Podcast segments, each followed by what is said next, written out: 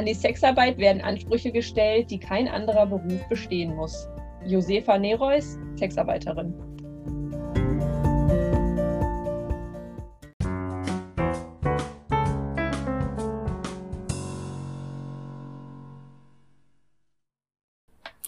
Und mit diesem Zitat begrüßen wir euch herzlich zur neuen Folge des Podcasts Verabredet des Caritas SKF Essens.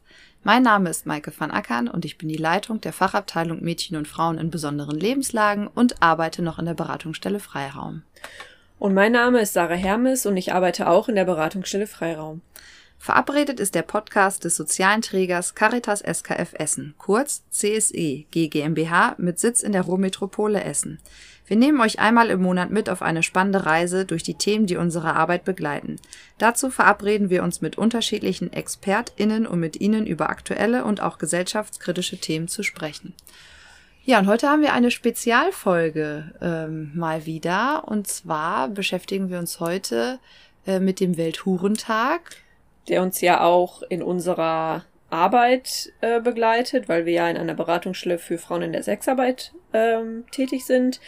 Aber wir wollen uns heute eben nicht mit Frauen in der Sexarbeit beschäftigen, sondern mit äh, mann-männlicher Sexarbeit, weil wir finden, dass ähm, die Sparte zu wenig Beachtung findet und wir deswegen diese Special-Folge mal den Männern widmen möchten. Seit wann gibt es denn den Welthurentag? Den Welthurentag gibt es seit äh, 1975 und äh, ist als Tag gegen die Diskriminierung äh, von Sexarbeiter Sexarbeiterinnen und Sexarbeitern gedacht und soll ähm, deren oftmals ausbeuterische Lebens- und Arbeitsbedingungen in den Fokus stellen. Und wer hat den so eingeführt? Äh, 1975 haben sich 100 Frauen äh, in Lyon zusammengetan und eine Kirche besetzt. Mhm. Und warum? Also warum, warum die das getan haben? Machen? Ja. Äh, in den 70er Jahren wurden in Frankreich Sexarbeiterinnen und Sexarbeiter unter Druck gesetzt und waren polizeilichen Repressionen ausgesetzt. Und äh, das hat die Frauen dazu gezwungen, ähm, im Verborgenen zu arbeiten und halt ins Dunkelfeld zu rutschen. Äh, daraus ist natürlich äh, vermehrte Gewalt entstanden und nach zwei Morden ähm, wollten sich die Sexarbeiterinnen das nicht länger bieten lassen, weil eben auch die Polizei nichts dagegen unternommen hat und haben schlussendlich äh, acht Tage lang eine Kirche besetzt und die dann nach acht Tagen geräumt wurde. Aber dieser Tag, also dieser 2. Juni 1975, war eben der Ausgangspunkt der Hurenbewegung. Okay. Und wird auch seit dem Jahr 1976 als internationaler Tag gefeiert. Ja, danke. Gerne. Wir ähm, sprechen ja immer viel von weiblicher Sexarbeit und deswegen haben wir heute gedacht, wir machen mal was ganz anderes und laden uns einen ganz besonderen Gast ein. Herzlich willkommen, lieber Manuel. Wie schön, dass du da bist. Hallo, Sarah, hallo, Maike, schön, dass ihr mich eingeladen habt. Ja, schön, sehr gerne. Wir freuen uns, weil du bist unser Experte für das Thema Mann-männliche Sexarbeit. Sag doch mal vielleicht kurz, wo du arbeitest und warum du unser Experte dafür bist. Alles klar. Ja, ich bin Manuel Hurschmann. Ich äh, arbeite bei der AIDS-Hilfe in Essen und ähm, genau, ähm, bin zuständig auch für das Themenfeld Mann-männlicher Sexarbeit. Das ist eine Anlaufstelle und ähm, Beratungsstelle und Streetwork-Projekt für Männer in der Sexarbeit. Genau. Und äh, da habe ich quasi auch meine Tätigkeit bei der AIDS-Hilfe Essen äh, vor langer, langer Zeit begonnen.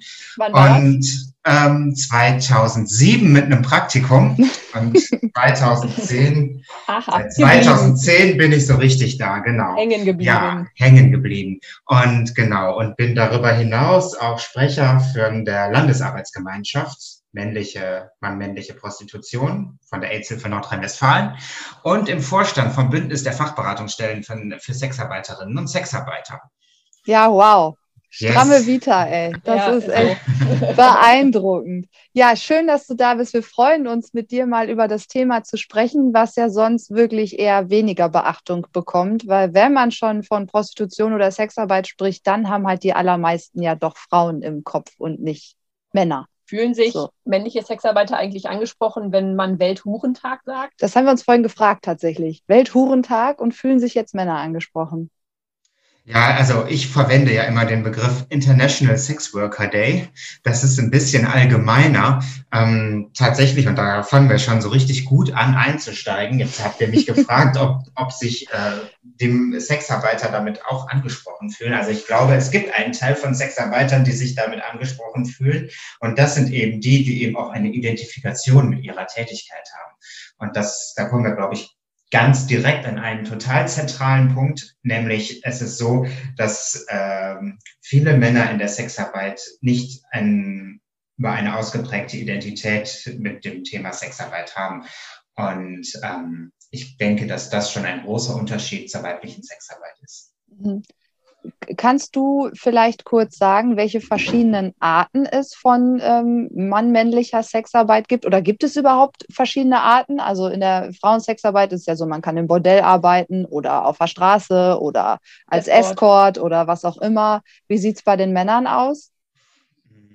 Ja, also tatsächlich, da gibt es natürlich auch ein breites Spektrum, ähm, wenngleich es so diese Kultur oder Struktur, nennen wir es mal eher Struktur, von ähm, Bordellen und Escort-Agenturen oder äh, Apartmentwohnungen, das ist einfach weniger ausgeprägt.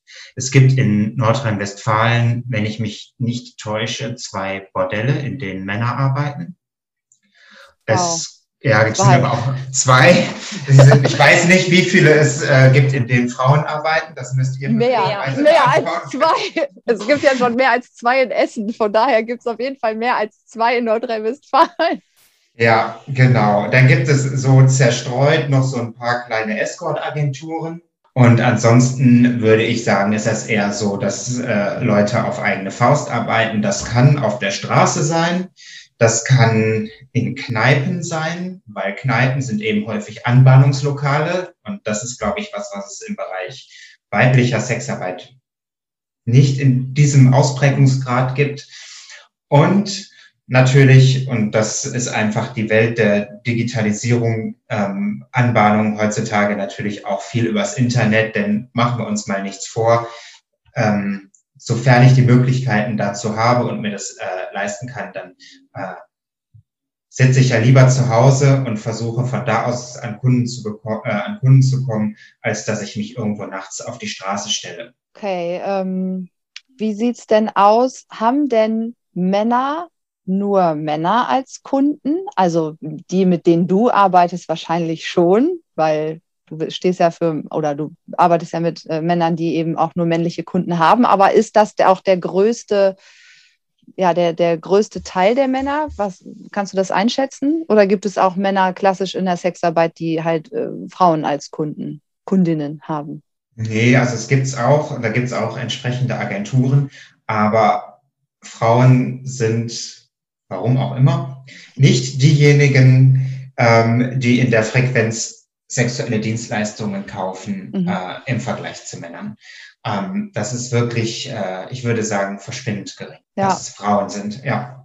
Also man kennt ja so dieses aus Filmen oft, ne, diese Callboy-Geschichte, wo Frauen sich dann wahrscheinlich über irgendeine Agentur dann mal einen Mann ins Hotelzimmer bestellen, aber ja, ist wahrscheinlich wirklich eher seltenst.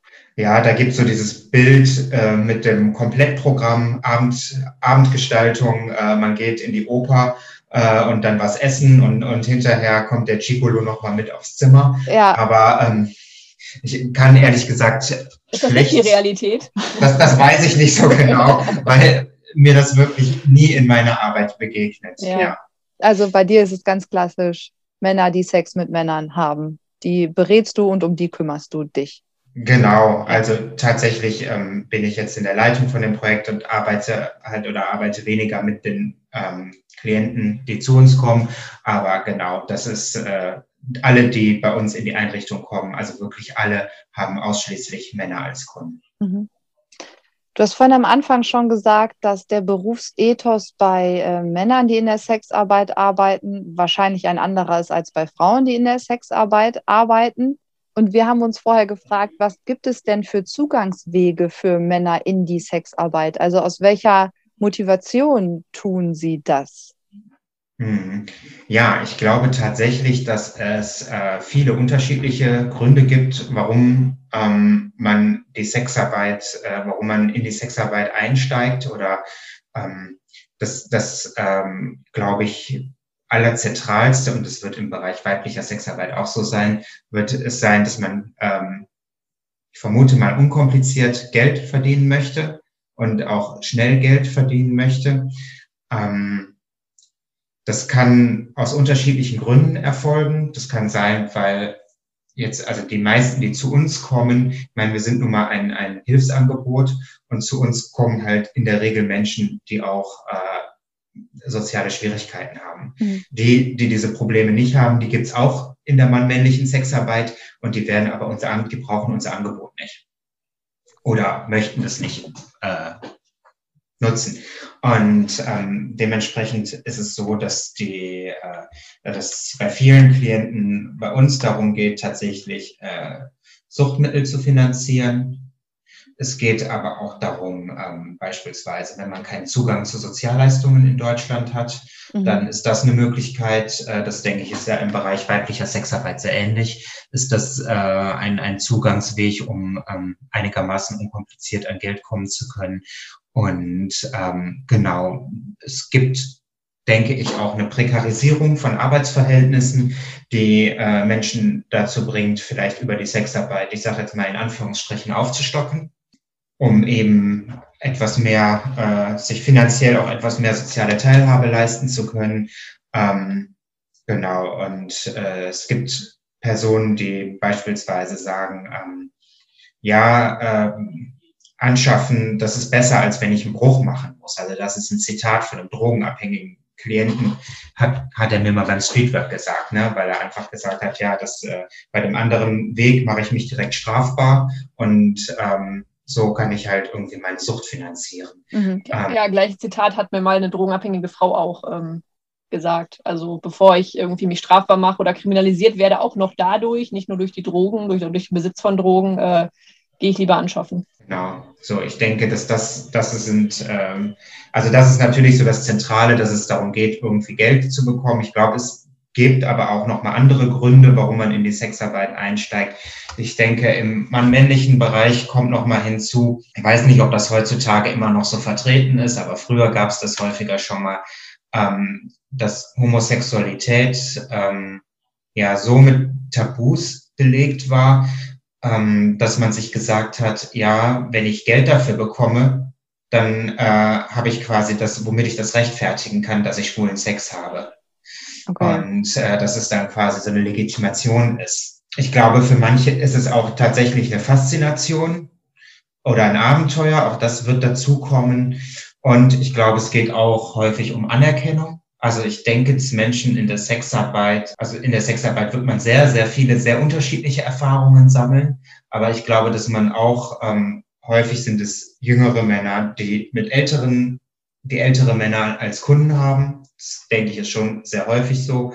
Und dass es auch nochmal eine Möglichkeit ist, äh, Komplimente zu bekommen, sein Selbstwertgefühl äh, oder, oder dadurch äh, zu steigern. Genau. Und es gibt aber auch nochmal so den, den Grund, das hatte ich mal, ich hatte mal ein äh, Interview mit einem jungen Mann, der aus einem katholischen Dorf in Polen kam, so nenne ich das jetzt einfach mal, wo er seine Homosexualität nicht offen ausleben konnte.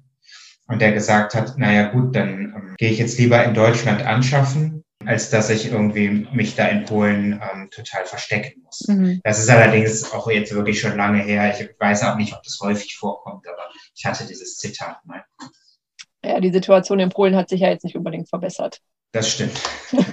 es gibt ja bei, also an unsere treuen HörerInnen, die uns seit Folge 1 zuhören, da haben wir ja auch schon über ähm, ja, Sexarbeiterinnen gesprochen und haben da auch ein bisschen das Prostituiertenschutzgesetz erklärt. Ähm, das gilt ja genauso für die Männer in der Sexarbeit wie auch für die Frauen, oder? Ja, das ist auf jeden Fall so, ähm, dass es ähm, da genauso gilt. Aber da kommen wir wieder zu dem, dass äh, viele Männer eben keine Identität mit der Sexarbeit haben, dass viele, die zu uns kommen, auch in wirklich besonderen sozialen Schwierigkeiten sind Und äh, machen wir uns nichts vor, die Anmeldung nach Prostituierten-Schutzgesetz ist relativ hochschwellig. Man muss sich sowohl beim Gesundheitsamt beraten lassen als auch beim Ordnungsamt anmelden. Das Ordnungsamt macht eine Direktmeldung ans Finanzamt. Das heißt, man wird danach einkommenssteuerpflichtig. Und ähm, viele unserer Klienten äh, befinden sich wirklich eher in, in sehr prekären Lebenssituationen und äh, leben von der Hand in den Mund. Ein solches Vorgehen ist für die einfach äh, viel zu hochschwellig. Also es gibt beispielsweise bei uns auch Klienten, die ähm, sich nicht immer nur für Geld, die nicht immer nur für Geld anschaffen gehen, sondern die möglicherweise auch, ähm, ich sage jetzt mal, gewachsene Bindungen zu einzelnen Kunden haben und da auch mal für einen Schlafplatz unterkommen ähm, ob dann Sexarbeit oder Prostitution da anfängt, wenn man beim Duschen die Tür offen lässt. Mhm. Das sei jetzt mal dahingestellt. Das wird, glaube ich, nicht vom Prostituiertenschutzgesetz mit abgedeckt. Mhm. Ähm, aber man sieht einfach, dass viele Menschen eher in einer prekären Lebenssituation sind. Dann gibt es noch Männer, die ähm, eine schwule Identität haben, die äh, ihre Sexualität intensiv ausleben, die sich vielleicht äh, aber finanziell in keiner guten ähm, Verfassung befinden und die eben Sexualität sowohl gegen als auch ohne Entgelt ähm, wahrnehmen mhm. und ähm, dementsprechend auch diese sexuelle Dienstleistung als sehr privaten, als, als eine sehr private Sache dann erleben.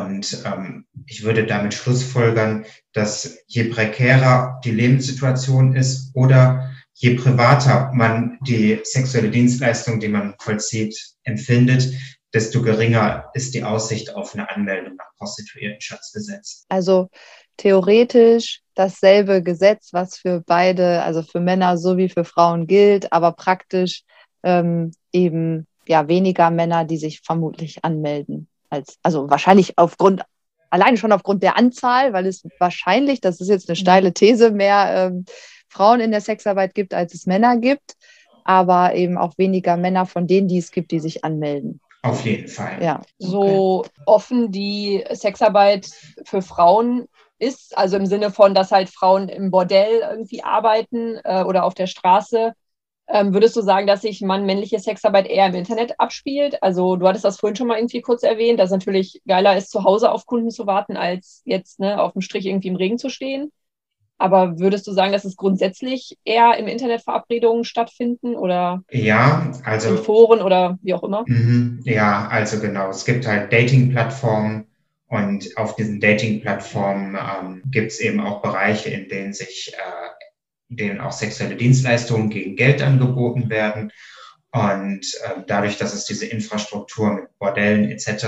nicht in dem Ausmaß gibt und ähm, vielleicht Männer auch nicht in der Regelmäßigkeit äh, sexuelle Dienstleistungen anbieten, wie das Frauen tun, ähm, glaube ich, ist, ist es so, dass das Internet natürlich eben ein, ein Ort ist, der, äh, ja, der, der sich sehr gut dafür eignet.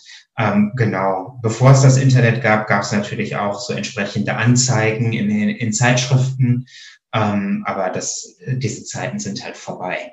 Und mit dem bestimmten Wortlaut. genau. Und ansonsten, ähm, ja, gibt's natürlich, äh, es gibt Anbahnungskneipen in einigen Städten, also in Köln, Düsseldorf und Dortmund, hier bei uns in Nordrhein-Westfalen, gibt's entsprechende Kneipen, in denen ähm, sexuelle Dienstleistungen von Männern äh, angebahnt werden. Ähm, es gibt eben auch einen Straßenstrich äh, an einigen Stellen. Und da ist es aber auch so, dass die äh, Dienstleistungen deutlich weniger offensiv angebahnt werden, als es jetzt beim Thema weiblicher Sexarbeit der Fall ist. Das kann man ja in Essen ganz gut vergleichen, also ohne jetzt den Ort zu nennen, ne, wo jetzt mal männliche Sexarbeit stattfindet. Aber ähm, wahrscheinlich kennt jeder oder jede den Straßenstrich in Essen für die Frauen, also wo die Frauen sich hinstellen oder zumindest weiß er ungefähr, wo er ist oder ist vielleicht sogar schon mal drüber gefahren, weil es ja schon sehr offensichtlich ist, eben auch dadurch, dass es jetzt ein eigener Platz ist und so. Aber selbst früher, als es noch an der, ähm, an der Pferdebahnstraße und so war, da wusste ja auch jeder, wo ähm, sich da irgendwie ähm, Prostitution, also wo das stattfindet. Das ist aber bei, bei mann-männlicher Sexarbeit auch ganz anders. Also ja, wahrscheinlich ich, einmal, weil es weniger Männer sind aber auch, weil es alles versteckter stattfindet? Auf jeden Fall. Ich denke, es ist einfach auch nochmal ein anderes, ähm, ein anderes Tabu, andere Stigmata sind hier nochmal wirk wirksam, weil hier kommen Prostitution und Homosexualität als Tabus zusammen. Und darüber hinaus ähm, ist es eben auch so, dass sich auch in früherer Vergangenheit schon ähm, schwule Männer an öffentlichen Orten, ähm, ich sage jetzt mal so, in so einer Halböffentlichkeit zum Sex getroffen haben ähm, das hat eine lange, lange Geschichte. Ähm, wenn wir mal zurückdenken an den Paragraph 175 des Strafgesetzbuches, ähm, dann war es eben so, dass schwuler Sex lange, lange Zeit auch unter Strafe stand und ähm, dass es äh, gewisse Orte in so einer Halböffentlichkeit gab, ähm, die eben von schwulen Männern aufgesucht wurden, um sich zum Sex zu treffen. Und ein eben gleicher Ort ist derjenige, an dem auch heute äh, noch Prostitution angebahnt wird. Und es kommt da auch zusammen. Also da treffen sich sowohl Männer äh, unentgeltlich als auch gegen Geld zum Sex. Und, ähm, ist aber für Menschen, die nicht der ähm, Szene, ich setze das mal in Anführungsstrichen, angehören, aber nicht ersichtlich wahrscheinlich Überhaupt dieser nicht. Ort. Ja. Mhm. Also man kann dahergehen und würde einfach denken, dass da ein paar Leute rumstehen. Ja. Und ähm, diese Stigmata, ähm, die sind derart wirksam, dass das auch einfach alles, ähm, ja, ich sage jetzt mal, sehr unauffällig stattfindet. Ähm, natürlich kommt, wird es da auch mal laut oder so, wenn es irgendwelche äh, Konflikte gibt, aber im Großen und Ganzen ähm, ist es äh, wirklich äh, sehr unsichtbar. Und ein Passant, der die Straße entlang gehen würde, dem würde das gar nicht auffallen. Mhm. Das heißt, auch im Bereich weiblicher Sexarbeit sind die Frauen ja in der Regel auch sehr aufwendig äh, zurechtgemacht. Ja, in der mann-männlichen Sexarbeit so. ist es eher, ist es eher so, dass es äh, der Typ von nebenan ist. Ne? Mhm. Also ist ähm, nicht so, ist nicht so offensichtlich. Okay. Ist denn ähm, oder sind denn sexuell, sexuell übertragbare Krankheiten ein Thema, also mehr ein Thema in mann-männlicher Sexarbeit als ähm, bei Frauen? Also was würdest du sagen? Ja, ich kann das, das kann ich nicht so richtig vergleichen, weil ich nicht genau weiß, wie groß das Thema bei den Frauen mhm. ist. Aber natürlich ist es so, dass ähm, aufgrund äh, schwuler Sexpraktiken, gerade HIV, eine besonders große Rolle natürlich spielt, weil eben die, äh, die Gefahrensituation nochmal eine andere ist, sich mit dem Virus zu infizieren. Und äh, wir halten eine Artsprechstunde vor in Kooperation mit dem Gesundheitsamt und äh, da können sich unsere Klienten eben kostenlos und anonym auf sexuell übertragbare Infektionen untersuchen lassen. Mhm. Und natürlich ist es äh, ich denke, äh, es ist immer bei Menschen, die häufig wechselnde Geschlechtspartner haben, sei das jetzt äh, im privaten Kreis oder sei das gegen Geld, ist äh, das natürlich immer ein zentrales die Thema. Immer. Ja, klar. ja. Ist denn, ähm, also wir haben uns gefragt, man äh, spricht ja viel darüber, wie, oder wir sprechen viel darüber, man wahrscheinlich, also die Gesellschaft wahrscheinlich gar nicht so, aber wir in unserer Berufsbubble sozusagen ähm, sprechen ja viel darüber, ähm, inwiefern denn Sexarbeit gesellschaftlich anerkannt ist. Oder ne, wir benutzen ja auch gerne den Begriff Sexarbeit, eben weil da drin ja auch Arbeit steckt. Ne?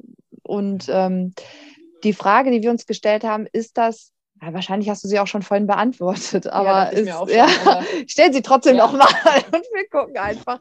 Ist, ist ähm, männliche Sexarbeit vielleicht sogar gesellschaftlich anerkannter oder unanerkannter als weibliche Sexarbeit? Ja, also ich würde eigentlich eher sagen, dass sie noch mal weniger anerkannt ist, weil gerade der weiblichen Sexarbeit wird ja auch so eine gewisse soziale Nützlichkeit zugeschrieben, ähm, was wahrscheinlich äh, empirisch keineswegs haltbar ist, aber ähm, das interpretiert man ja gerne schon mal so da rein, dass, das, äh, dass die weibliche Sexarbeit eben dass es ein, ein wichtiges gesellschaftliches Ventil sei. Ja, ja, Und, natürlich. Ähm, ich denke, in der, also diese soziale Nützlichkeit wird der mann-männlichen Sexarbeit nicht zugesprochen. Gleichzeitig, äh, genau, gibt es, glaube ich, auch so ein bisschen so einen Paradigmenwechsel in den, in den vergangenen Jahrzehnten, wenn man mal so guckt, was in der äh, Wahrnehmung oder, oder wie man männliche Sexarbeit immer so äh, beschrieben worden ist wenn wir mal zurückgucken in den Anfang des 20. Jahrhunderts, ähm, das war die Zeit, wo eben auch schwuler Sex noch unter Strafe stand und ähm, da wurden männliche Sexarbeiter immer mit Erpressern gleichgesetzt. Mhm. Und das hatte den Hintergrund, dass es eben auch unter männlichen Sexarbeitern einige Erpresser gab.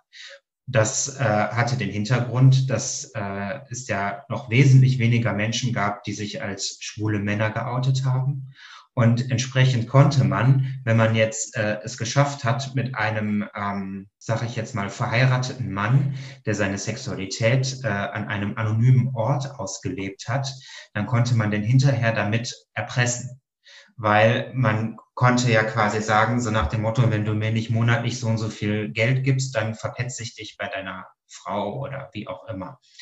Ähm, und das hat auch so die, äh, die Literatur über diese Zielgruppe ähm, sehr begleitet.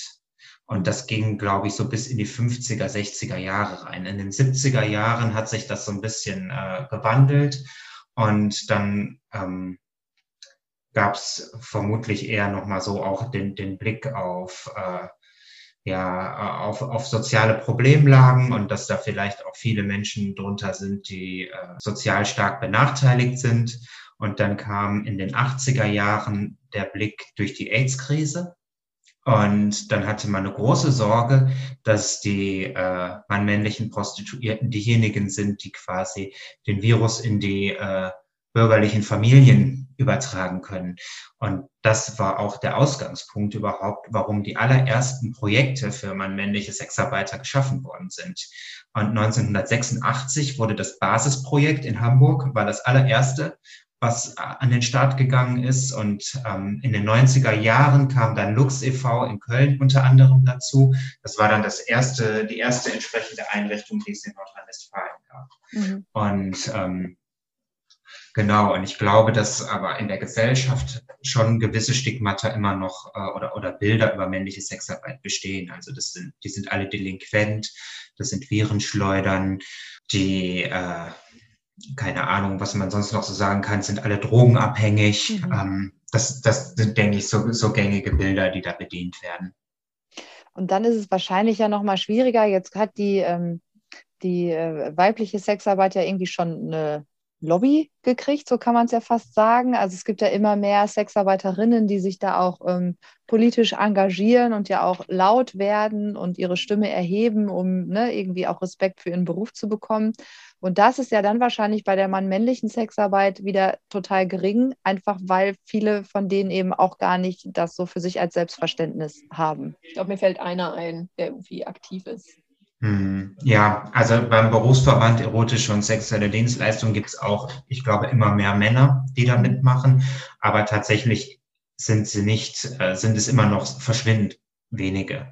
Und ähm, das zeigt sich eben auch, wenn man einen männlichen Escort sucht für irgendwie, ähm, der, der das öffentlich macht, und vielleicht auch für Medien als Ansprechpartner fungiert. Das sind wirklich äh, nur sehr, sehr wenige Personen. Bei uns ist es ja so, ähm, in der CSE, wir haben ja einmal die Beratungsstelle Freiraum, die sich eben ähm, für Frauen oder um Frauen in der Sexarbeit kümmert. Und dann haben wir auf der anderen Seite ähm, die Fach- und Beratungsstelle Nachtfalter, die sich um Opfer von Menschenhandel kümmern. Und das wäre jetzt unsere Frage, ob oder inwiefern Menschenhandel auch eine Rolle spielt in mann-männlicher Sexarbeit? Also in, den, ähm, in unserer Streetwork-Tätigkeit haben wir damit eigentlich fast nie zu tun, mhm. sondern es sind wirklich immer Leute, die, äh, ich sage jetzt mal, selbstständig da arbeiten. Ähm, wir hatten tatsächlich jetzt in der jüngsten Vergangenheit mal einen Verdachtsfall, weswegen ich auch äh, mit eurer Kollegin kurz Kontakt hatte. Und ich weiß auch, dass eine andere Beratungsstelle in Nordrhein-Westfalen äh, vereinzelt entsprechende Fälle hatte. Aber ähm, genau, ich will auch nicht sagen, dass das Thema Menschenhandel bei Männern kein Thema ist, sondern das wird es auch geben.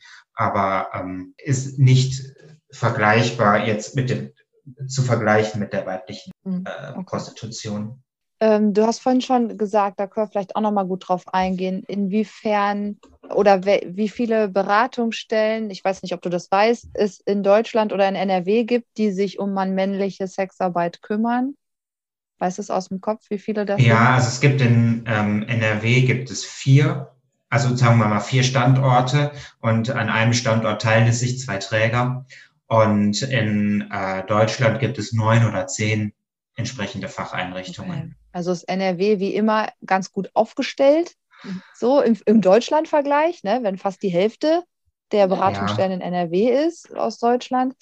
Ähm, aber ihr, du hast es auch am Anfang schon gesagt, ihr seid ja wahrscheinlich auch alle miteinander vernetzt und ähm, arbeitet da zusammen auch an, ja, vernetzt euch und genau, guckt, also letztlich ist die soziale Arbeit mit dieser Zielgruppe erst so in den 90er Jahren richtig entstanden. Und dann hat sich der Arbeitskreis der deutschsprachigen Stricherprojekte, so hieß es damals, gegründet. Und ähm, die haben dann eben auch zusammen Leitlinien entwickelt für die Arbeit mit der Zielgruppe, weil da gab es ja noch gar nichts. Das heißt, man musste ja auch ein bisschen gucken, wie ist hier überhaupt die Herangehensweise. Und in den letzten ähm, 20, 30 Jahren hat sich die Zielgruppe natürlich auch nochmal total verändert. Und ähm, es, es, sind immer mehr junge Männer aus Osteuropa gekommen, mhm. äh, also in, im Hauptfokus aus Bulgarien und Rumänien, die ähm, dort eben unter, unter sehr, sehr, sehr äh, prekären Lebenssituationen oder vor sehr prekären Lebenssituationen stehen und dann eben versuchen in Deutschland ähm, ja quasi Geld zu verdienen ähm, als äh, und, und auch hier in Deutschland keinen Zugang zu Sozialleistungen haben. Mhm. Und ähm, ja, diese Beratungsstellen sind auch über die Jahre immer mehr geworden. Ähm, und ich glaube, dass Dortmund das letzte Projekt war, was dazugekommen ist äh, vor einigen Jahren. Mhm, genau. Und da musste man quasi auch die soziale Arbeit noch mal ein bisschen neu erfinden, weil es da halt vorher auch einfach nichts zu gab. Und dementsprechend ist natürlich auch der Austausch der Einrichtungen untereinander immer wichtig. Ja, macht sich denn, ähm, inwiefern würde sich denn ein Sexkaufverbot bemerkbar machen, wenn du sagst, dass ähm, wenn Mann-männliche Sexarbeit eh schon eher unterm Radar stattfindet, ähm, wird das die Situation der Sexarbeitenden nochmal weiter verschlechtern? Also man kann es ja jetzt gerade vielleicht auch schon ein bisschen in der Corona-Krise beobachten, wie es da so läuft. Also in der Corona-Krise war es ähm, so oder ist es so, dass natürlich ähm, viele, für viele Klienten ähm, Verdienstmöglichkeiten damit erstmal entfallen. Ähm, wir haben unter Corona erstmal unseren äh, auch äh, erstmal unseren Streetwork ausgesetzt gehabt für eine kurze Zeit ähm, weil einfach die Hygieneauflagen mit unserem Beratungsbus nicht kompatibel waren. Ähm, wir haben den zwischenzeitlich, äh, also jetzt auch schon seit langem wieder aufgenommen. Ähm, es ist so, dass die, äh, es natürlich immer Menschen gibt, die äh, aufgrund von prekären Lebenssituationen auch äh, ja trotzdem darauf äh, angewiesen sind, irgendwie Geld zu verdienen. Ähm, das wird bei den Frauen in der Sexarbeit nicht anders sein. Ähm, es gibt natürlich äh, irgendwie Wege, damit umzugehen, indem man sich beispielsweise auf bekannte Stammkunden äh, beschränkt oder dass man nur virtuelle Dienstleistungen äh, anbietet. Ähm, wir haben in dieser Zeit, in dem, während des ersten Lockdowns im äh, Internet sehr, sehr viel aufsuchende Arbeit gemacht und haben darüber tatsächlich auch nochmal Leute erreicht, die, zu denen wir vorher keinen Kontakt hatten und die eben auch angesichts des Corona-Lockdowns möglicherweise erstmal auch in soziale Problemlagen reingerutscht sind, in denen sie vorher gar nicht gesteckt haben, ähm, sodass die vorher auch gar keine Notwendigkeit gesehen haben, äh, mit einer Beratungsstelle Kontakt aufzunehmen. Ähm, und ich hatte letztens ähm, die Gelegenheit, in dem Arbeitskreis äh, der deutschsprachigen Stricherprojekte äh, ähm, in, äh, einen Input zu bekommen von einem männlichen Sexarbeiter, der ursprünglich aus Schweden kommt, wo ja das äh, sogenannte schwedische Modell herrscht, also wo es darum geht, dass äh, der Verkauf einer sexuellen Dienstleistung zwar gestattet ist, aber der Kauf einer sexuellen Dienstleistung unter Strafe gestellt wird. Und das ähm, würde hat natürlich zur Folge, dass man A, mit der Sexarbeit wesentlich schwieriger nur Geld verdienen kann. Und es hat aber natürlich auch zur Folge, dass es, ähm, äh, dass sich eine gesellschaftliche Wahrnehmung oder dass es eine andere gesellschaftliche Wahrnehmung in Bezug auf Sexarbeit gibt. Ne, das heißt, dass äh, dieses äh, Schmuddelklischee und das, was man alles an negativen Begleiterscheinungen mit der Sexarbeit assoziiert, dass man das nochmal viel mehr in den Vordergrund rückt in so einer gesellschaftlichen Wahrnehmung. Und ähm, der hat beispielsweise von einem Kollegen äh, berichtet, der in Schweden als äh, Sexarbeiter tätig war und der aber selbst nach Schweden migriert war. Und er hat gesagt, ähm, er hat sich äh, in, in Schweden als Sexarbeiter fühlt er sich so, wie ähm, dass er in seinem Heimatland als Homosexueller verfolgt wurde. Und beispielsweise wird ähm, Sexarbeit in Schweden auch als ähm, als Nachweis dafür genommen, um Migranten abschieben zu können, weil oh, es wow. eben als ein unehrliches Mittel zum Gelderwerb betrachtet wird. Oh. Auch wenn es dann nicht, ja, weil es dann nicht direkt eine Straftat ist, aber trotzdem, das ist möglicherweise so das, was in Deutschland auch ähm, droht. Droht, wenn, äh, wenn Menschen beispielsweise ähm, ja vielleicht äh, sehr penetrant betteln Mhm. Ähm, ich glaube, da gab es das auch schon mal, dass dann Menschen daraus Sanktionen erfolgt sind und sich das nachteilig für ihre Bleibeperspektive in Deutschland ausgewirkt hat. Ja, in, in Schweden, ähm, das werdet ihr besser äh, beschreiben können, gibt es ja auch für die Frauen in der Sexarbeit ganz, ganz viele negative Auswirkungen.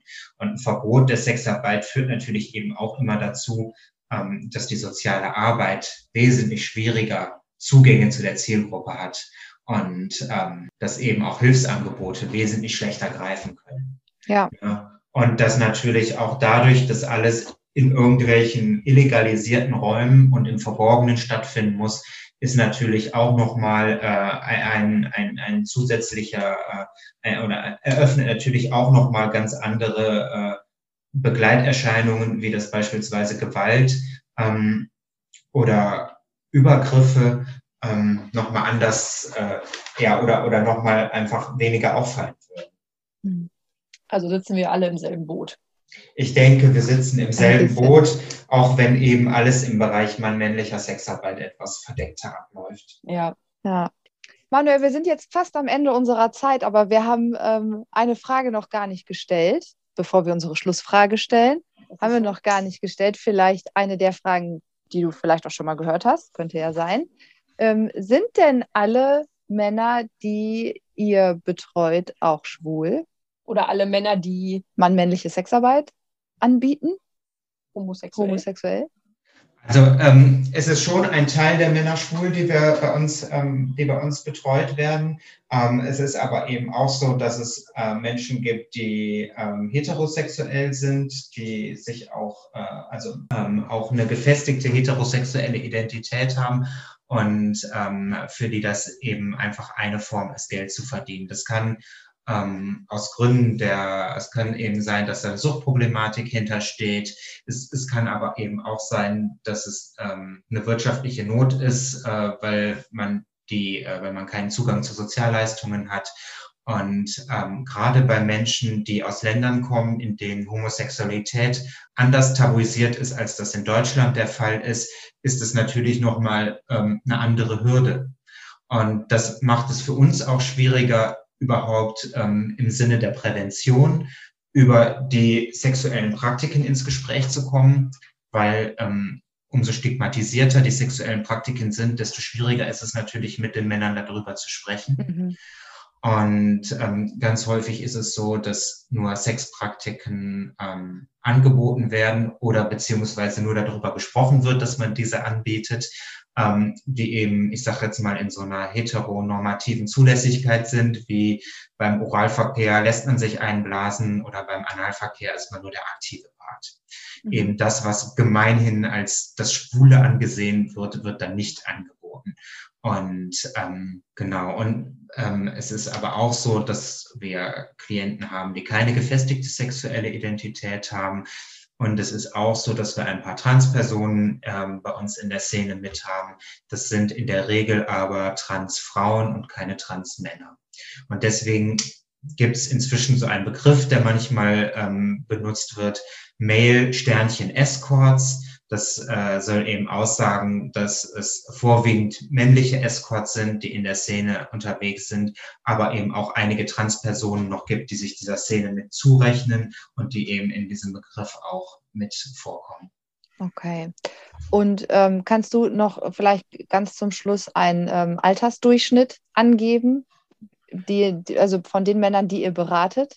Sind die, ähm, wie alt sind ja, die denn so? Die meisten sind so im jungen Erwachsenenalter. Dass wir Minderjährige erreichen, ist tatsächlich sehr, sehr selten. Ich weiß, dass es das in den anderen Einrichtungen ab und zu mal häufiger gab, aber das ist wirklich nicht der Regelfall.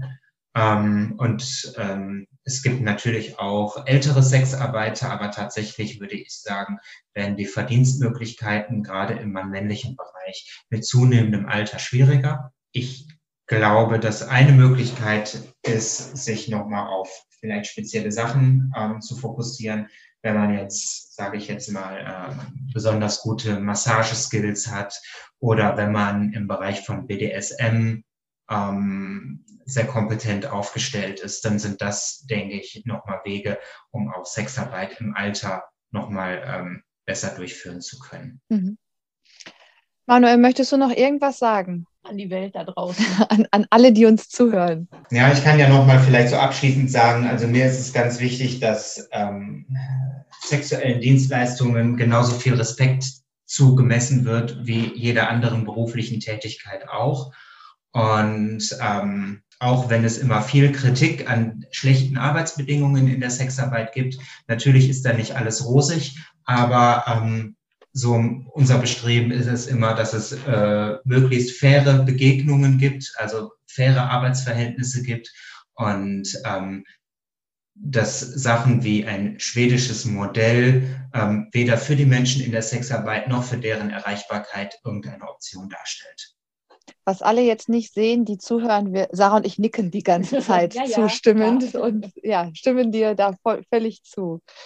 Manuel, ähm, vielen lieben genau, Dank. vielen Dank für die Aufklärung ähm, für das Thema, was sonst einfach sehr wenig Beachtung findet. Ja, es war mir eine Freude und ähm, auch. dann sage ich mal bis demnächst. Bis bald. Bis bald. Tschüss. Ja, eigentlich ein Thema, mit dem wir uns super oft beschäftigen. Nur anders. Ja, aber auch gar nicht. Sagen, ja, irgendwie nochmal ganz anders, aber trotzdem halt ähnlich, ne? Weil es halt im, im gleichen Bereich stattfindet, aber doch so ganz andere Zugangswege auch hat. Und ich find, fand die Geschichte auch total interessant. Also, dass äh, männliche Prostituierte als Erpresser wahrgenommen wurden, mhm. weil die halt die Hausmänner, also die verheirateten Männer, äh, erpressen konnten, weil sie halt schwulen Sex hatten, weil ja. das halt verboten war. So spannend.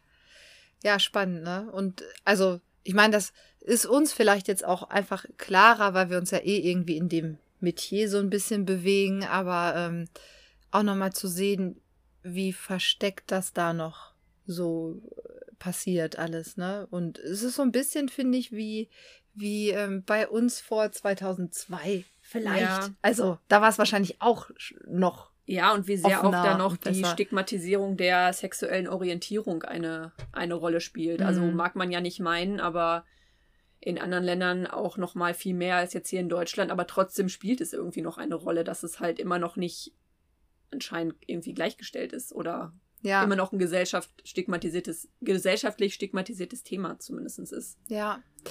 Ja, das war unsere ähm, Special-Folge.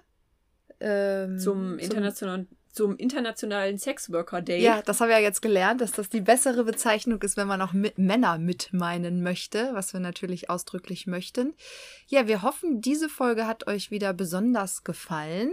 Äh, wir haben nämlich gemerkt, dass unsere allererste Folge auch die meistgespielteste ist. Wir sind gespannt, wie die jetzt äh, so abschneidet. Und dann freuen wir uns, wenn wir uns schon in zwei Wochen knapp wieder, wieder hören. hören zur ähm, ja, zum zweiten Teil unserer letzten Folge. Genau. Okay, bis dahin, macht's gut.